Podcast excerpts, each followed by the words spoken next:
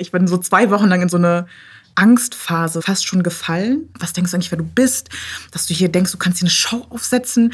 Ganz ehrlich, was, also kannst du mal bis auf dem Boden bleiben? Kannst du nicht einfach von so einem 9-to-5-Job machen? Woher nimmst du eigentlich dein Selbstbewusstsein?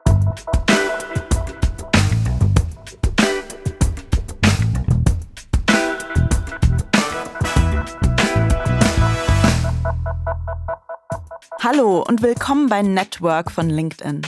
Mein Name ist Sarah Weber und in jeder Folge spreche ich mit jemandem darüber, wie sie in dem Beruf gelandet sind, in dem sie jetzt arbeiten. Gerade wenn man frisch ins Berufsleben startet, hat man ja viele Fragen. Was will ich eigentlich machen? Bin ich qualifiziert genug? Und was mache ich, wenn mal alles schief geht? Wir wollen euch zeigen, wie ihr es schafft, den richtigen Weg für euch zu finden, auch wenn der nicht immer nur geradeaus geht. Im Englischen gibt es diesen Satz, You can't be what you can't see. Im Prinzip meint der, dass wir Repräsentation brauchen und Vorbilder, um zu verstehen, was für uns selbst alles möglich ist. Und so ein Vorbild ist Esra Karakaya. Sie ist Moderatorin von ihrer eigenen Talkshow Karakaya Talks und die wahrscheinlich bekannteste und sichtbarste Frau in Deutschland mit einer eigenen Sendung und mit Kopftuch. Karakaya Talks ist ursprünglich als BlackRock Talks gestartet auf YouTube und es war zu einer Zeit, als Esra beschlossen hat, dass das Masterstudium nicht so wirklich was für sie ist. Die Sendung lief dann eine Zeit lang bei Funk, das ist das junge Angebot von ARD und ZDF, und ist jetzt wieder unabhängig. Aber Karakaya Talks ist nicht nur eine Talkshow, sondern auch ein Unternehmen, ein Startup quasi und ein Team, das dahinter steht. Und eine Community, die die Sendung auch via Steady mitfinanziert. Ich habe mit Esra darüber gesprochen, wie sie überhaupt auf diese Idee gekommen ist, eine eigene Talkshow anzufangen, warum es so wichtig ist, für Millennials of Color einen Diskussionsraum zu haben und warum es ausgerechnet ein Job in einem Café war, der während ihrem Studium für sie was ganz Besonderes signalisiert hat. Was wolltest du denn als Kind werden? Weißt du das noch? Oh.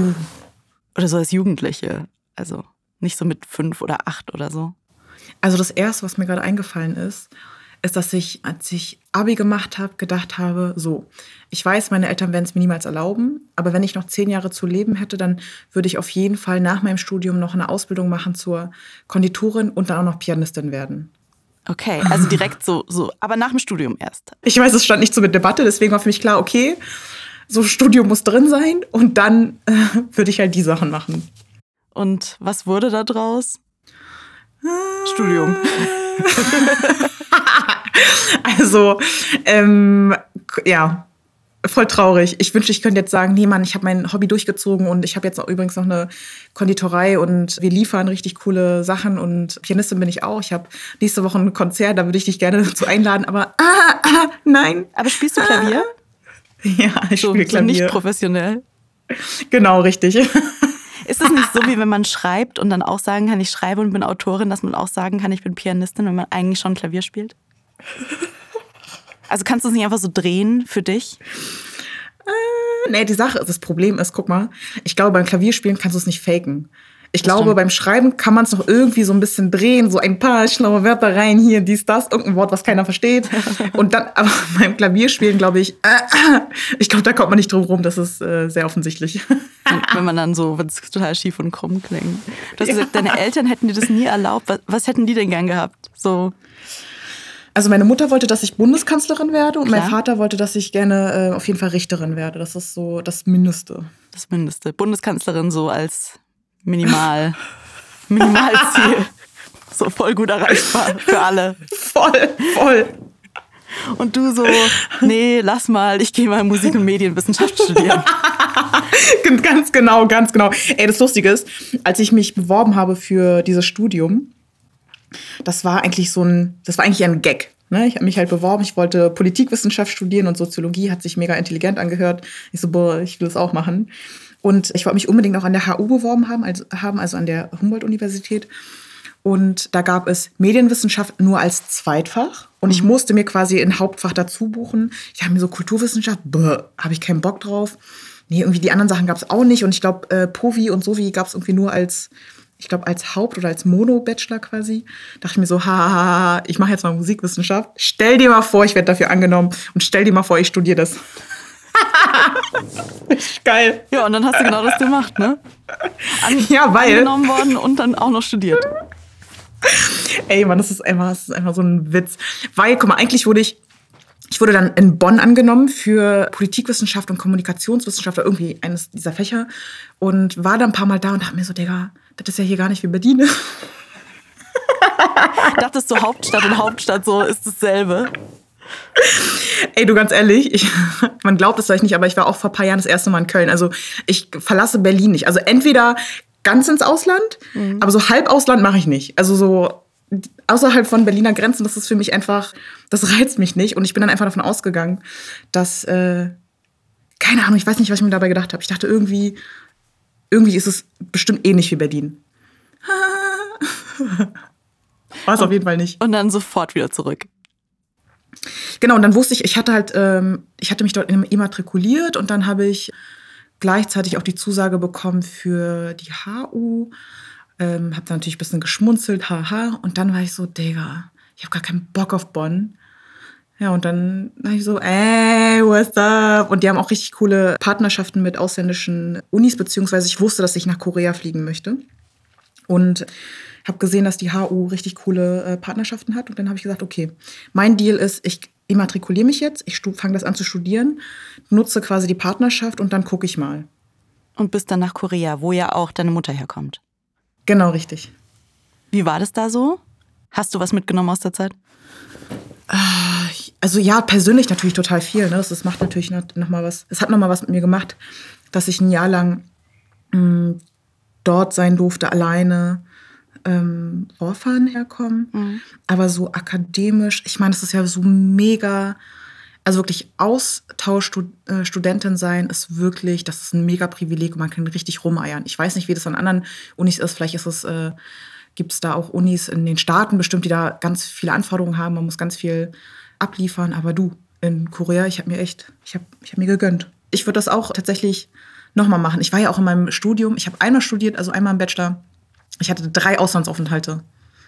Also, das war echt gut würde ich genauso nochmal machen und wenn nicht, noch mehr. Wie, wie ging es denn danach weiter für dich? Also du hast es dann irgendwie deinen Bachelor gemacht, warst super viel im Ausland, hast da deinen Master abgebrochen und mhm. ja, und dann? Ich finde es mal richtig cool. Also ich fühle mich mal sehr Gangster, wenn ich sage, ich habe meinen Master abgebrochen. aber das äh, Fakt ist ja, dass wir in Deutschland eigentlich, also muss man gar nichts abbrechen. Ich meine, das ist ja wirklich nicht nichts. Bezahlst kein Geld genau. mehr fürs nächste Semester. Genau so. Also es ist jetzt auch nicht, es hat sich äh, cooler an, als es ist. Ich bin einfach nicht mehr hingegangen, habe nach zwei Wochen gemerkt, am ersten Semester des Masterstudiums, nee, Mann, lass mal, ich habe echt kein, boah, ich mhm. habe die Faxen dicke, nicht nochmal Adorno. Ich glaube, zu der Zeit war das dann auch, wo ich gesagt habe, du, ich habe ein bisschen Lust, ein bisschen mehr in Sachen zu investieren, worauf ich Lust habe. Und die Jahre davor war ich ja viel in der Vereinsarbeit unterwegs. Also das, was man vielleicht so ein bisschen Graswurzelarbeit nennen würde. Also wirklich eine irgendwie zivilgesellschaftliche Arbeit. Habe mich sowieso da immer dran gerieben, dass es so das ist so, die, also wirklich, Vereinsarbeit ist sehr langsam. Mhm. Oder die Arbeit, wie ich es kennengelernt habe, es war sehr, sehr langsam. Es hatte, es hatte immer viel Arbeit bedeutet mit wenig Impact und das wollte ich gerne umdrehen. Ich hatte Bedürfnis, mich kreativ auszudrücken. Ich hatte auch das Bedürfnis, irgendwie das nicht hinzunehmen, äh, die Art und Weise, wie über Frauen mit Kopftuch in Deutschland gesprochen wird. Und dann war, kam da eigentlich so ein bisschen aus, einer, aus dem Gedanken, ähm, mal irgendwie vielleicht eine Talkshow zu machen. Der Moment, wo ich gesagt habe, komm, jetzt ist der Moment. Und ich habe dann einfach quasi eine Show produziert, wo ich jetzt rückblickend sagen würde, das war ein Prototyp und der war erfolgreich, weil der quasi so ein bisschen einen Grundstein ähm, dafür gelegt hat, was ich heute mache. Aber das ist auch ganz schön, ganz schön ballsy, so einfach zu sagen, hey, ich mache jetzt mal, ich mache jetzt eine Talkshow. So, ja. ich, ich weiß irgendwie, wie man es besser machen kann. Ich mache das jetzt einfach mal. Also dafür muss man sich ja auch schon echt was trauen, oder? Ich finde das schon mutig. Boah, ey, ich, ganz ehrlich, manchmal denke ich halt zurück, denke mir so, Digga, wer bist du? du bist auf die Idee gekommen. Hey, warum ist das so krass? Und dann auch noch dieses, vor allem, also, ne, es ist auch nicht so, als wären die Folgen super top geil und hier Production Value richtig nice, aber ich glaube einfach mal, ich muss mir, ich bin selber von mir überrascht, dass ich zu der Zeit mit so einem na naiven Ansatz und auch mit so einem gewissen Übermut auch gedacht habe, so ich mache das jetzt. Guck da, mir doch egal. und durchgezogen habe. Und ich glaube, ich würde sagen, das ist eine, eines der größten Learnings, die gar nicht zu lange nachdenken. Einfach machen. Und wenn es scheiße ist, dann, dann okay, dann evaluieren und äh, anpassen und was anderes machen oder halt äh, das Produkt anpassen. Also insofern würde ich rückblickend sagen, alles richtig gemacht, was aber nicht bedeutet, dass ich zu der Zeit keine Herausforderung hatte. Das war schon für mich so, Ne, da, also zu der Zeit hatte ich gar keine Reichweite. Und selbst da die erste Folge zu veröffentlichen, bruv, ich, Digga, wenn ich dran denke, ne, ich bin so zwei Wochen lang in so eine Angstphase, so eine, äh, also eine zweiwöchige Phase von Angstzuständen fast schon gefallen? Was denkst du eigentlich, wer du bist? Dass du hier denkst, du kannst hier eine Show aufsetzen? Ganz ehrlich, was, also kannst du mal bis auf dem Boden bleiben? Kannst du nicht einfach von so einem 9-to-5-Job machen? Woher nimmst du eigentlich dein Selbstbewusstsein? Und das auch noch, ne, auch nachdem wir veröffentlicht haben, es waren dann so 300 Leute haben es gesehen. Was ja, was ja eigentlich schon mal ganz geil ist. Also klar, es sind nur 300 voll. Leute, aber es sind halt auch schon mal 300 Leute. Voll, absolut. Es ist nur quasi, wenn ich jetzt vergleiche, und jetzt quasi ein Video hochgeht und es sind 300 Leute, dann bin ich so, okay, da haben wir ordentlich was falsch gemacht. Das ist auf jeden Fall nicht richtig, irgendwas ist da nicht richtig gelaufen. Also ich glaube einfach, so dieser Vergleich ist, glaube ich, ja. gerade sehr stark. Aber ich gehe voll mit. Ich, also das sollte kein Grund sein für irgendeine Person zu sagen, nee, ich mach's nicht. Absolut, einfach raushauen. 300 Leute haben raufgeklickt, 300 Leute haben sich das angeguckt. Und das war auf jeden Fall zu der Zeit auch nochmal so. Das ist, glaube ich, ein paar Tagen auf 600 Leute gestiegen. Da war ich so, wow, voll krass, what's up? Aber wie, also wie hast du dann wirklich bei der ersten Folge, wie hast du das dann gemacht? Hast du alles alleine gemacht oder hast du irgendwie all deine Freunde verpflichtet oder wie, ähm, wie lief das?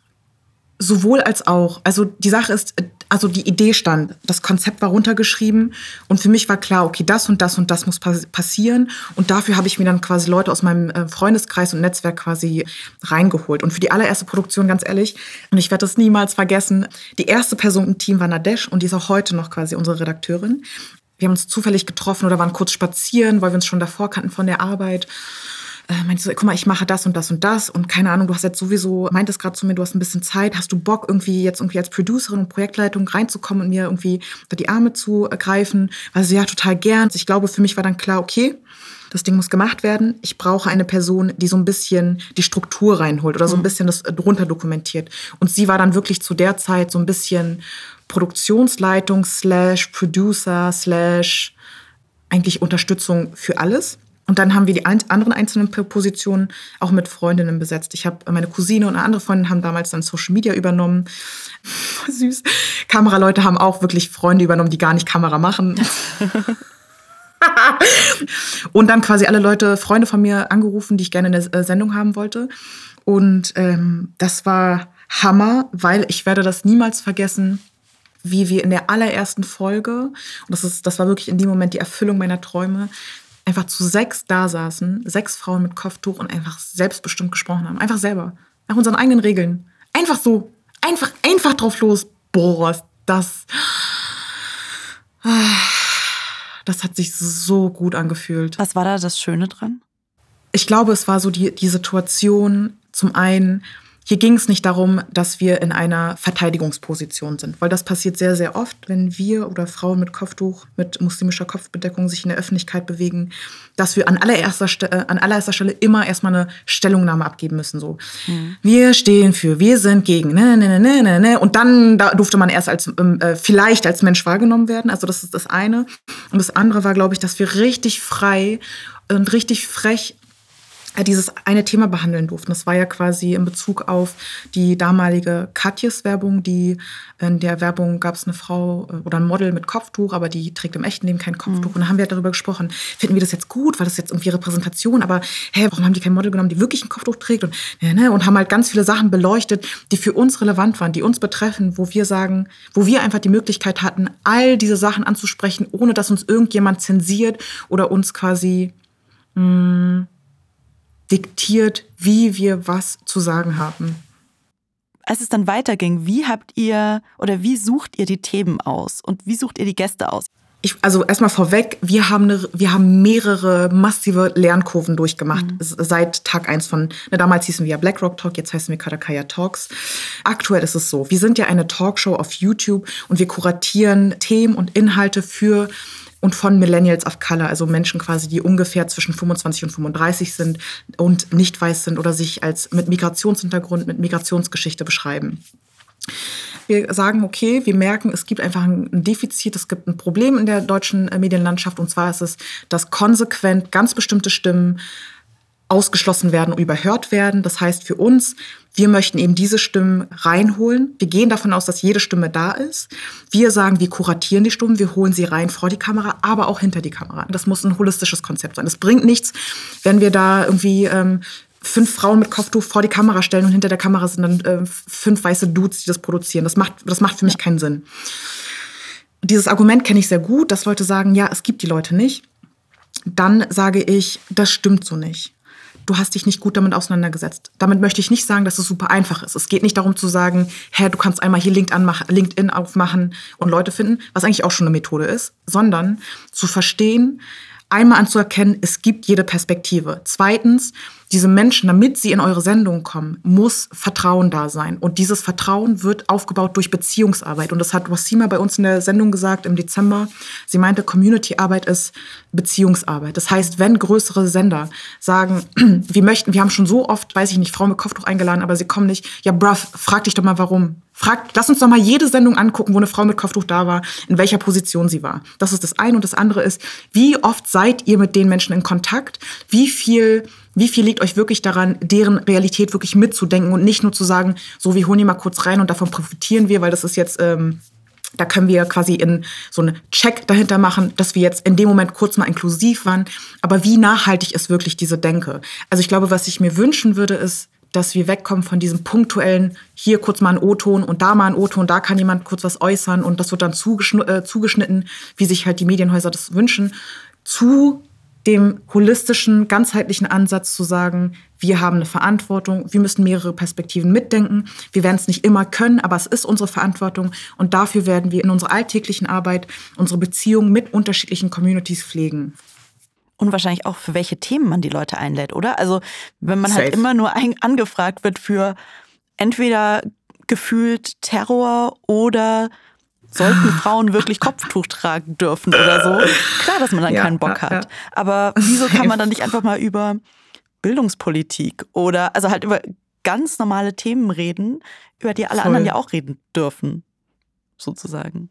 In unserer vorletzten Sendung haben wir auch das Thema behandelt, Corona und die äh, und das Weltwirtschaftswachstum. Und da war auch uns super wichtig, es muss komplett normal sein, dass dort Menschen zu diesem Thema sprechen, ExpertInnen, die nicht weiß sind. Punkt. Das muss, also ne, unser Ziel ist nicht nur zu sagen, ey, wir sind voll das diverse und repräsentative Format, sondern zu sagen, wir normalisieren die Existenz von unterschiedlichen Narrativen, unterschiedlichen Meinungen, unterschiedlichen Erfahrungen. Wie, wie ging es denn weiter? Also irgendwie, du hattest die Idee, hast Leute rangeholt, damals wart ihr noch BlackRock Talk und dann seid ihr ganz schön gewachsen, bekannter geworden. Wie war dieser mhm. Weg für dich und für euch? Also das war ja so, dass wir quasi gestartet sind ähm, und dann auch schon die Verhandlungen mit den öffentlich-rechtlichen angefangen hat. Da ist jemand auf uns aufmerksam geworden. Und mir war aber klar, okay, solange die Verhandlungen laufen, das ist ja nicht in trockenen Tüchern, werden wir weiter produzieren als ehrenamtliches Kollektiv. Und dann haben wir das auch ein Jahr lang durchgezogen. Also es lief dann parallel. Ne? Also einmal die Produktion von diesen einzelnen Folgen. Wir haben insgesamt acht Folgen produziert in einem Jahr. Mm, und waren auch, ey, sind dann, waren dann auch ein relativ großes Team, ne? fast 15 Köpfe, die alle ehrenamtlich gearbeitet haben. Und währenddessen war ich dann quasi in den Verhandlungen involviert und haben uns dann darauf geeinigt, cool, es hat funktioniert für eine Zusammenarbeit mit Funk, also dem Online-Netzwerk vom ARD und ZDF und dann mit dem WDR zusammen und sind dann Oktober 2019 offiziell gestartet für eine Staffel, haben dort wöchentlich Videos äh, rausgeballert und dieser Deal ist dann ausgelaufen, quasi im Juni 2020, also letztes Jahr, Mai oder Juni. Und für uns war dann aber auch klar, okay, wir machen auf jeden Fall weiter. Also wir sind jetzt ein Medien-Startup. Also wo wir, wir haben damals angefangen als ehrenamtliches Projekt, waren dann quasi ein Format, was bei den öffentlich-rechtlichen gelaufen ist und sind jetzt quasi in einer unabhängigen Struktur eines Medien-Startups. Also das ist eine mega, es sind sehr, drei sehr, sehr, sehr unterschiedliche Erfahrungen, aber die alle super wertvoll sind und die ich auch niemals für nichts eintauschen würde. Was würdest du sagen, ist so der größte Unterschied zwischen, zwischen den drei Sachen? Bei der ersten Phase, wenn etwas ehrenamtlich läuft, dann ist es total cool, weil die Leute sind dann auch dabei zu 100 Prozent aus, ähm, also alle Beteiligten sind sinngetrieben. Die sagen, hey, das bringt kein Geld, aber ich liebe es, ich bin dabei, ich unterstütze es. Ähm, und das macht, das ist voll der Vorteil, weil dann ist da so eine, da ist nochmal eine ganz andere Energie da. Aber im Umkehrschluss ähm, ist es dann aber auch einfach so, dass ehrenamtliche Projekte oder auch Vereinsarbeit, wenn das nicht zahlt, das kann, man kann sowas halt nicht nachhaltig aufbauen. Es braucht einfach eine Struktur. Und im Sinne der Nachhaltigkeit war das dann auch gut zu sagen, hey, wir gehen jetzt in diese öffentlich-rechtliche Struktur.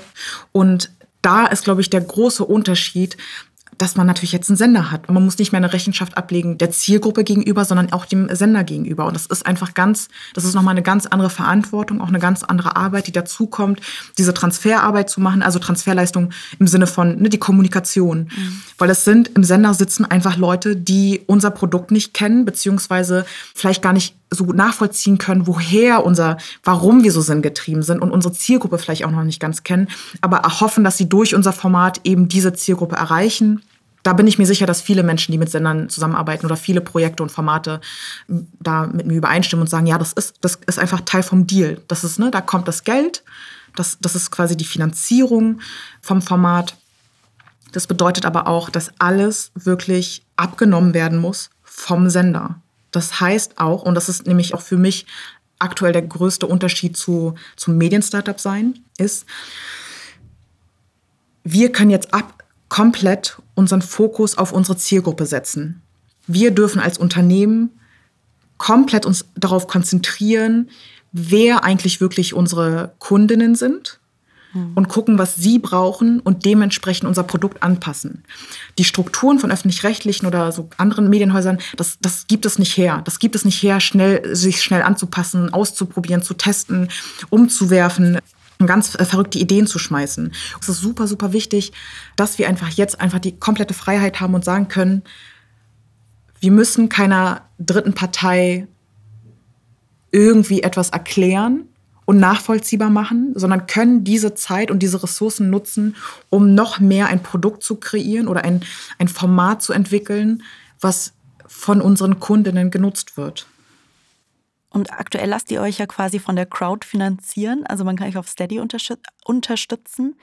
Warum habt ihr euch dafür entschieden, für den Weg? Also ihr hättet ja auch sagen können, hey, wir packen das alles quasi hinter eine Paywall oder wir suchen uns irgendwie fette Sponsoren oder so, keine Ahnung dass wir jetzt aktuell mit unserer Community zusammenarbeiten und die monatliche Beiträge zahlen, ist erstmal nur eine Form des Geschäftsmodells. Ne? Also es ist jetzt irgendwie, das heißt nicht, dass wir andere Geschäftsmodelle nicht uns angucken. Aber das lag einfach nah. Man ist mit vielen Content-Kreatorinnen im Austausch, die unabhängig sind und die an mir auch gesagt haben, ey, du guck mal, irgendwie so dieses Community-basierte, Finan äh, so eine Finanzierung ist, macht halt durchaus Sinn ihr habt eine Fanbase, die ist schon da, die wollen auch, euch auch unterstützen. Dann sind wir halt in Kontakt getreten mit der Steady-Plattform, also mit Sebastian Esser vor allem auch, der uns auch sehr stark unterstützt hat, diese eine Kampagne umzusetzen.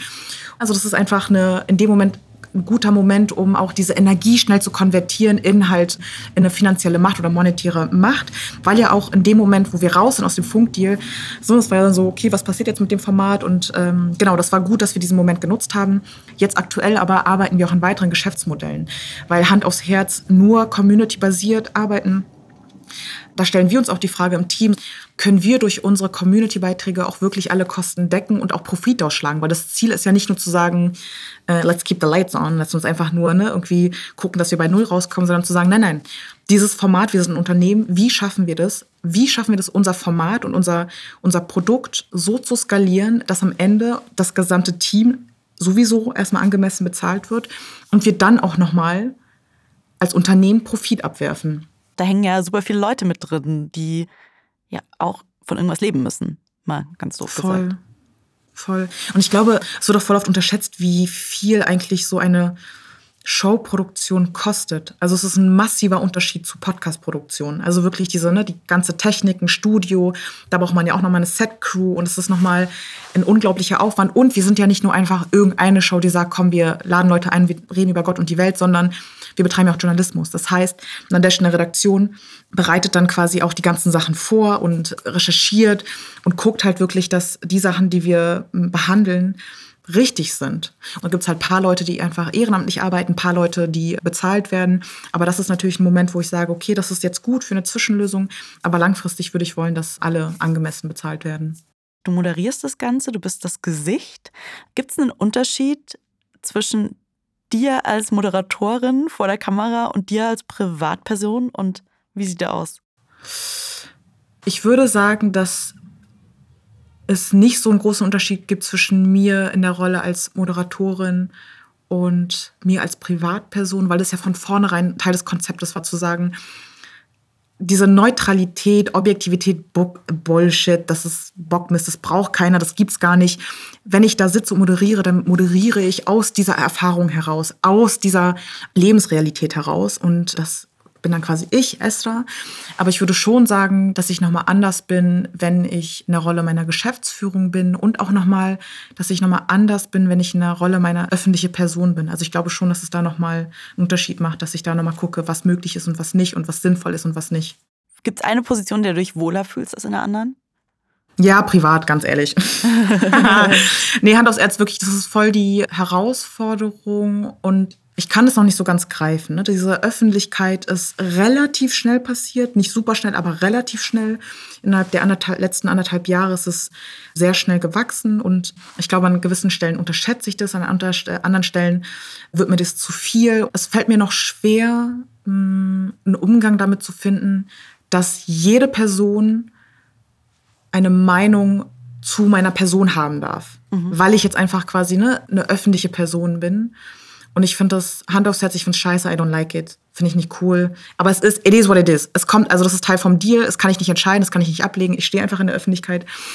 Aber das ist einfach eine Sache, boah, die, die fuckt mich manchmal ab. Ich habe echt keinen Bock drauf. Deswegen auf jeden Fall, ich liebe es, komplett in meinem privaten, in meiner privaten Bubble zu sein, mit meinen engsten Freundinnen und ich liebe es auch, dass ich meine eigenen Social-Media-Kanäle tatsächlich auch nicht selber bespiele. Das ist auch voll wichtig. Für mich war von vornherein klar, ich bin eine muslimische Frau, äh, eine sichtbar muslimische Frau und meine Existenz ist in Deutschland sehr stark, wird sehr stark politisiert. Ich, auch wenn ich es nicht wollen würde, egal was ich mache, ist einfach immer irgendwie in irgendeiner Form ein Politikum. Mir muss, ich muss davon ausgehen, dass wenn ich in die Öffentlichkeit gehe, das auf jeden Fall kommentiert wird. Das heißt, auch jetzt, und das habe ich von Anfang an durchgezogen, lese ich mir selber nicht meine eigenen Kommentare durch. Da ist immer ein Filter dabei, konstruktive ähm, Kritik und auch liebevolle Kritik kommt durch, aber äh, alles, was negativ ist, Hate Speech ist, äh, wird abgefangen. Und das gilt nicht nur für Karakaya Talks, sondern aber auch für meine, Pri also in Anführungsstrichen, privaten Social Media Kanäle wie Instagram oder so. Hast du das lernen müssen, so ein bisschen, dass du das auch machen darfst? Also, dass du dir quasi auch sagen kannst, hey, ich möchte da eine Grenze ziehen?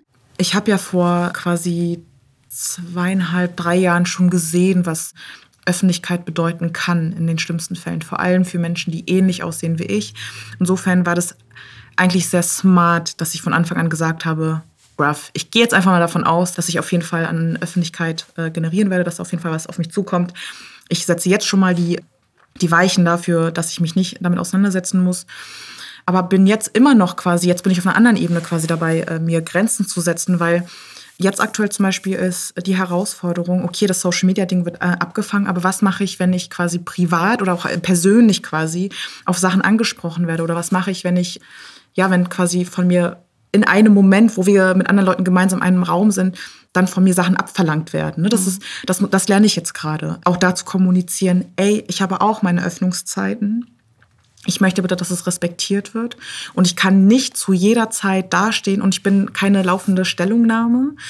Wenn wir darüber sprechen oder wenn du gerne darüber sprechen möchtest, äh, über das, was ich da gemacht habe, hier gemacht habe oder warum ich, äh, weshalb was gemacht habe, dann würde ich mir wünschen, dass ich erst gefragt werde, ob ich gerade dafür bereit bin. Aber das ist etwas, das ich auch gerade noch lerne. Ne? Und es ist unabhängig davon, ob Menschen wohlwollend zu mir treten oder nicht. Wie lernst du das gerade? Also hast du da irgendwie jemanden, der dir dabei hilft? Machst du das alleine und setzt dich einfach irgendwie quasi daheim hin und überlegst dir, wie du es am besten machen kannst? Oder? Mm, sowohl als auch.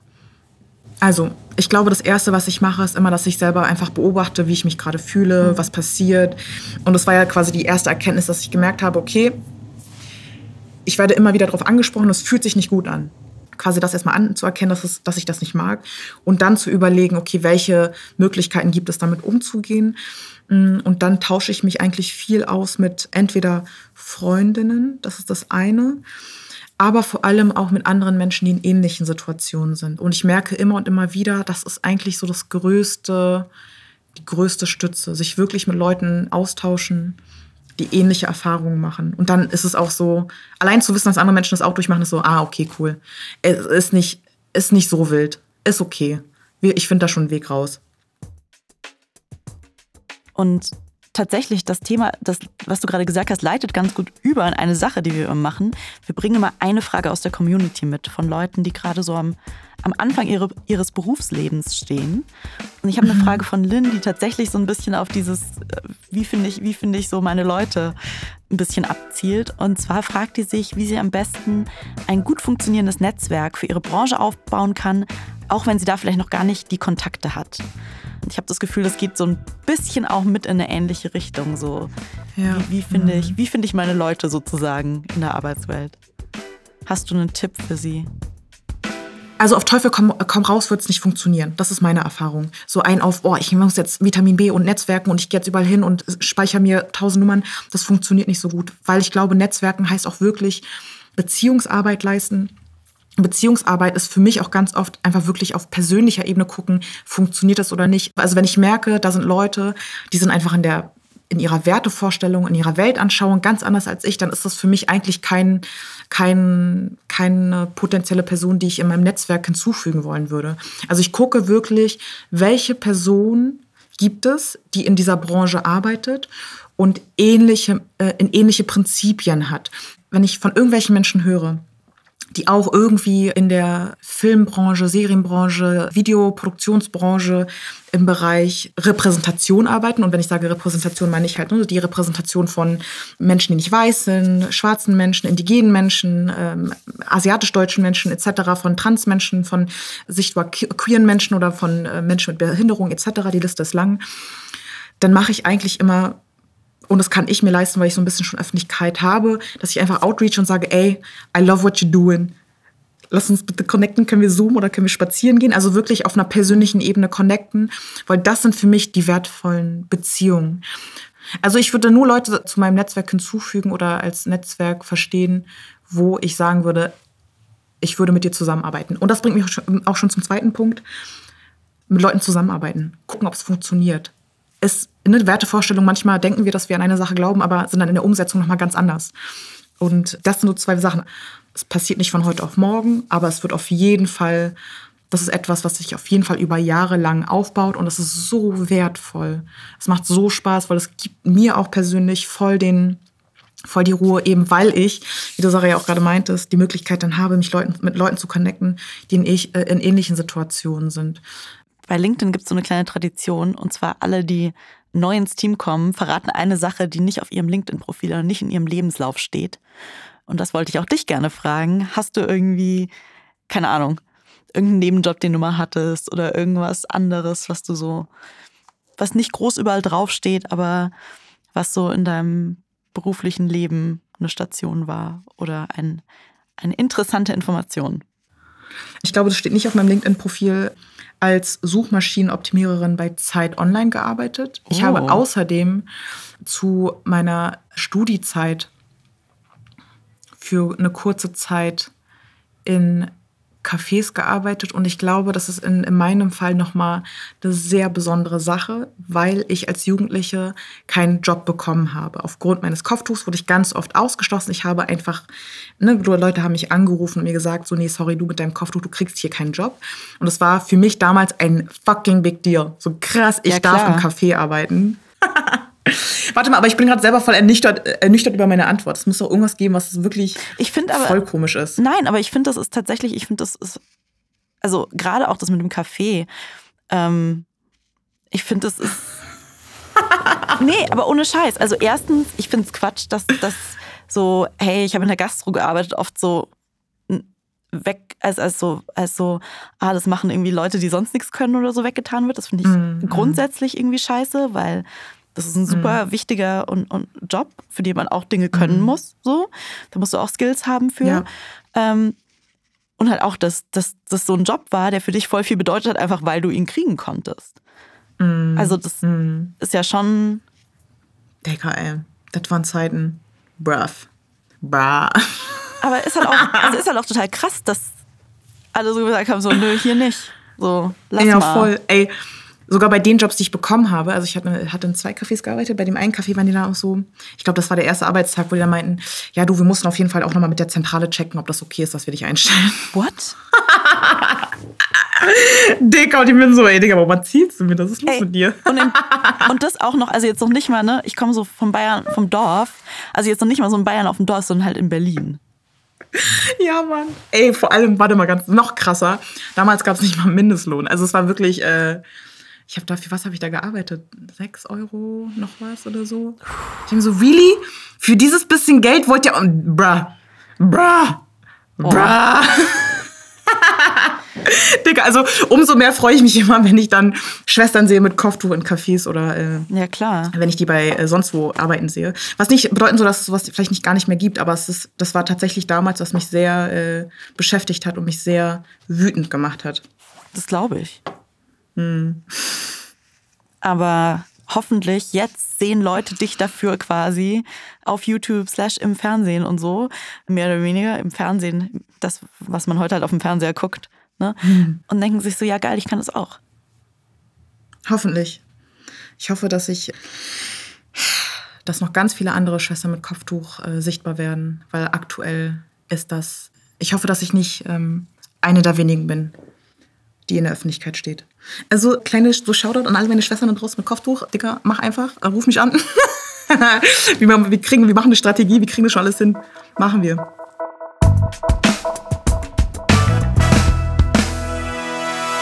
Das war Esra Karakaya. Ihr findet sie auf LinkedIn und ihre Talkshow Karakaya Talks auf YouTube.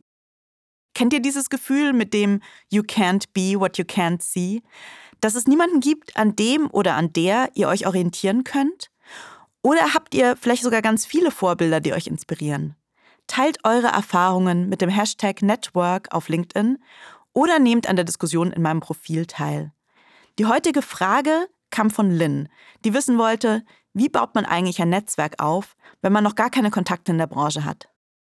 Wenn ihr auch eine Frage an einen unserer künftigen Gäste stellen wollt, dann schickt uns einfach eine E-Mail an network at linkedin.com. Network wie immer mit zwei T. Abonniert Network, teilt den Podcast mit euren FreundInnen, bewertet ihn und hinterlasst uns eine Rezension bei Apple Podcasts. Das hilft anderen dabei, den Podcast auch zu finden.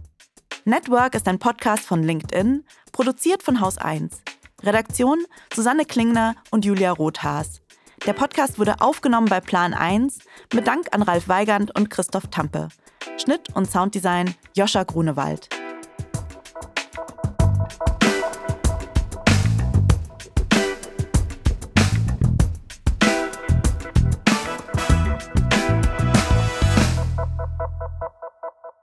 Hi, Sarah hier.